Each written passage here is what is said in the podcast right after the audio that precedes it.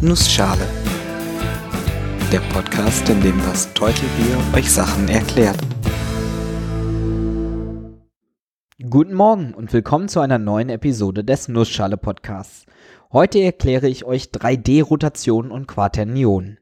Und weil die Zeit knapp ist, mache ich das in einer Nussschale. Ihr erinnert euch an die Episode über Koordinatensysteme, oder? Dort habe ich erklärt, wie man die Position von Objekten im Raum beschreiben kann. Und kurz erwähnt, dass das eine Einleitungsfolge sein sollte, damit ich irgendwann Bastis Wunsch nachkommen kann und euch 3D-Rotation und insbesondere Quaternionen erklären kann. Irgendwann ist jetzt. Los geht's. Erinnern wir uns zurück an Koordinatensystem. Egal welches wir wählen, die Funktion eines Koordinatensystems ist es, die Position eines Objektes in Zahlen auszudrücken. Wir machen es uns jetzt mal einfach und nehmen das einfachste dieser Koordinatensysteme, das sogenannte kartesische Koordinatensystem. Dieses besteht aus drei orthogonalen Achsen, der x-Achse, der y-Achse und der z-Achse. Stellen wir uns mal vor, dass die x-Achse nach rechts zeigt, die y-Achse nach hinten und die z-Achse nach oben. Und zwar ausgehend von einem gemeinsamen Punkt, dem Koordinatenursprung. Habe ich nun die Koordinatenangabe 3 Meter, 4 Meter, 5 Meter, beschreibt dieser einen Punkt, der 3 Meter rechts, 4 Meter hinter und 5 Meter über diesem Ursprung liegt. Weil wir das von unseren digitalen Karten so gewöhnt sind, stellen wir uns einfach mal eine Pinnnadel vor, die an dieser Stelle in der Luft schwebt. Wenn ich diese Nadel ganz genau beschreiben möchte, fehlen eigentlich noch ein paar Angaben. Es könnte ja zum Beispiel sein, dass der Nadelkopf nach oben zeigt oder eben nach unten oder nach links, rechts, vorne, hinten, irgendwas beliebiges dazwischen. Dann spricht man nicht mehr nur von der Position, sondern auch von der Orientierung. Die Orientierung ist für viele Anwendungsfälle extrem entscheidend. Stellt euch einen Roboterarm mit einem Greifer vor. Wenn dieser zwar an der richtigen Position ist, der Greifer aber falsch orientiert ist, kann er im schlimmsten Falle sogar etwas kaputt machen. Und bei einem Flugzeug sind nicht nur die Koordinaten mit Position und Höhe wichtig, sondern auch in welche Richtung das Flugzeug zeigt. Zeigt die Nase Richtung Boden, läuft definitiv etwas falsch. Genau wie bei der Beschreibung der Position benötigt man auch bei der Beschreibung der Orientierung eine Referenz, ein Nullpunkt oder eher eine Nullorientierung. Genauso wie man die Position als eine Verschiebung vom Nullpunkt aus betrachtet, betrachtet man die Orientierung als Rotation einer Referenzorientierung. Ich kann zum Beispiel sagen, die Nadelspitze zeigt in der Referenzorientierung nach unten.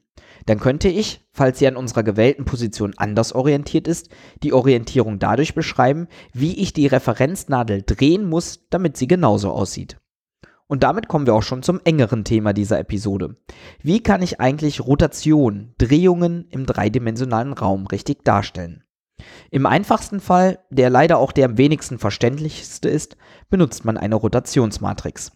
Ihr könnt euch vorstellen, dass man die Orientierung im Raum auch gut durch einen Pfeil darstellen kann, der genau in die Richtung zeigt, in die unser Objekt, also zum Beispiel die Nadel, zeigt. Mathematisch kann man das prima durch einen Vektor beschreiben. Auch dazu gab es ja schon etliche Episoden. Und wenn man einen Vektor drehen möchte, benutzt man die Matrixmultiplikation. Also die Multiplikation des Vektors mit einer ganz bestimmten Matrix, Rotationsmatrix genannt, die diesen im 3D-Raum dreht, ohne ihn ansonsten zu verändern. Ich will nicht genauer darauf eingehen, weil das in einem Audio-Podcast recht wenig Sinn ergibt. De facto kann man aber diese Rotationsmatrix prima einsetzen und sie wird in der Robotik auch gerne mit der Verschiebung kombiniert, sodass man in einer 4x4-Matrix direkt beides abdecken kann.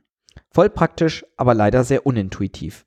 Außerdem braucht man dann insgesamt neun Zahlenwerte, um eine 3D-Rotation darzustellen. Und die meisten davon sind redundant. Man kommt nämlich auch mit drei Werten aus, wie der Herr Euler schon vor einiger Zeit gezeigt hat. Nach ihm sind drei Winkel benannt, die Euler-Winkel, die eine 3D-Rotation beschreiben. Falls ihr gerade an einem Ort seid, wo euch keiner komisch anguckt, macht doch mal mit den Händen folgendes mit. Stellen wir uns vor, die Finger der rechten Hand wären die Achsen unseres Koordinatensystems. Der Daumen die x-Achse, die nach rechts zeigt, der Zeigefinger die y-Achse, die nach hinten zeigt und der Mittelfinger die z-Achse, die nach oben zeigt. So wie wir die Hand jetzt halten, ist die Nullorientierung, unsere Referenzorientierung. Und jetzt drehen wir die Hand ein wenig. Zunächst einmal um die x-Achse, also um den Daumen. Sprich, wir lassen den Daumen gleich, gehen aber mit dem Zeigefinger nach oben oder unten und mit dem Mittelfinger entsprechend viel nach vorne oder hinten. Das ist die erste Drehung, die wir ausführen. Dadurch verändert sich dann unser Koordinatensystem ein wenig. Bei einer Drehung um 90 Grad zeigt die x-Achse zwar immer noch nach rechts, aber der Mittelfinger nun zu mir und der Zeigefinger nach oben. Dieses gedrehte Koordinatensystem ist der Ausgangspunkt für die nächste Drehung. Diesmal drehen wir um den Zeigefinger, um die neue y-Achse. Und auch dadurch verändern wir das Koordinatensystem wieder. Insbesondere verändert sich bei beiden auch die Z-Achse, der Mittelfinger. Und das ist der, um den wir die dritte Drehung ausführen. Für jede dieser drei Drehungen, also die Drehung um die x-Achse, die Drehung um die dadurch neu entstandene y-Achse und die Drehung um die dadurch neu entstandene z-Achse, für jede dieser Drehungen notieren wir uns den Winkel, um den wir gedreht haben. Und auf diese Art und Weise kann man jede Orientierung im Raum durch drei Zahlenwerte, nämlich genau diese drei Winkel, beschreiben. Dass man um genau diese Achsen so dreht, ist übrigens nicht komplett festgeschrieben. Man kann auch zuerst um die y-Achse drehen oder sogar eine Achse zweimal benutzen. Eine gängige Definition, die ihr vielleicht auch schon mal gehört habt, ist Roll, Pitch, Yaw.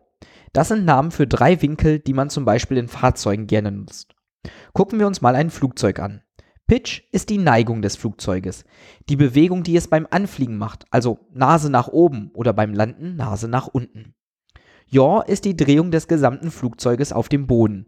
Also die Drehung, die es zum Beispiel auf der Landebahn macht, wenn es versucht einzuparken und eine Links- oder Rechtskurve fährt. Und Roll ist eine Rolle, also wenn es sich einmal um sich selbst entlang der Längsachse dreht. Oder beim in die Kurve legen einen Flügel hoch und den anderen entsprechend runterlegt. Wenn man Roll Pitch Yaw wie die Euler-Winkel betrachtet, also einen Winkel festsetzt im Vergleich zum Ursprungskoordinatensystem und sich die anderen beiden mit der Orientierung des Flugzeuges ändern, kann man einige interessante Phänomene betrachten. Insbesondere lässt sich das Gimbal-Lock-Problem anschaulich erklären. Stellt euch mal vor, ihr fliegt an und startet senkrecht nach oben. Wenn sich das Flugzeug dann nach links oder rechts dreht, macht es die gleiche Bewegung, wie als würde es sich um die eigene Achse drehen denn in diesem Fall zeigen beide Rotationsachsen in dieselbe Richtung. Zwei Drehungen beschreiben also eigentlich das gleiche, während sich eine andere dritte Drehung gar nicht mehr durchführen lässt. Das kann gerade in der Robotik zu ernsthaften Problemen führen. Ich stelle euch gleich eine Lösung vor, die ich aber erst noch auf eine zweite Art motivieren möchte. Stellt euch mal vor, ihr würdet einen Winkel messen wollen. Ihr macht die Messung mehrfach und nehmt von allen Messungen den Mittelwert, um eine wirklich sichere Aussage treffen zu können. Kommt also einmal 69 Grad raus und einmal 71 Grad raus, wisst ihr, wir reden vom Winkel 70 Grad. Kommt aber einmal 1 raus und einmal 359, ist der Mittelwert 180. Dabei ist der echte Winkel eigentlich 0 Grad. Dieses Problem kann man elegant durch komplexe Zahlen nutzen. Diese haben ja immer einen Winkel und einen Betrag. Man kann einen Winkel nun super dadurch beschreiben, dass man komplexe Zahlen nimmt und einfach sagt, dass der Betrag dieser komplexen Zahl immer 1 sein soll. Dadurch beschreibt diese Zahl einen Winkel. Nun, komplexe Zahlen sind zweidimensional und wir nutzen sie mit der Einschränkung, dass der Betrag 1 ist, um eine 1D-Rotation zu beschreiben. Genauso können wir auch einfach noch komplexere komplexe Zahlen nehmen, die dann vierdimensional sind und eine 3D-Rotation beschreiben. Auch hier wieder mit der Einschränkung, dass der Betrag 1 ist. Und genau sowas gibt es. Das nennt sich dann Quaternionen. Insbesondere nutzt man Einheitsquaternionen, also solche, deren Betrag 1 ist, um Rotationen im 3D-Raum zu beschreiben. Und diese kommen dann ohne die beiden Probleme aus, die ich vorher beschrieben habe. Sehr praktisch. Aber wie sieht so ein Quaternion aus? Eigentlich genau wie eine komplexe Zahl, die ja die Form a plus b mal i hatte. Nur, dass wir jetzt noch ein J und ein K haben. Also A plus B mal I plus C mal J plus D mal K. Auch hier gibt es dann Regeln, wie zum Beispiel i Quadrat oder j Quadrat oder k Quadrat oder i mal j mal k sind minus 1. Leider fallen hier im Vergleich zu den komplexen Zahlen ein paar schöne Rechenregeln weg, auf die man sich sonst immer verlassen konnte. Zum Beispiel ist Quaternion 1 mal Quaternion 2 nicht das gleiche wie Quaternion 2 mal Quaternion 1. Aber für gewisse Spezialfälle in der Darstellung und Berechnung von 3D-Objekten, insbesondere in Bezug auf die Rotation, zum Beispiel also auch in der Computerspielindustrie, da sind sie unglaublich hilfreich. Ich hoffe, ich konnte euch kurz und knapp erklären, was sich hinter 3D-Rotation und insbesondere hinter Quaternionen versteckt. Wenn ihr Fragen, Kommentare oder Themenwünsche habt, schaut doch mal auf der Webseite oder auf Twitter vorbei. Die Links findet ihr in den Shownotes. Gerne dürft ihr diesen Podcast in eurem Bekanntenkreis weiterempfehlen oder auf iTunes bewerten. Ich bin das Teutelbier und ich danke euch fürs Zuhören.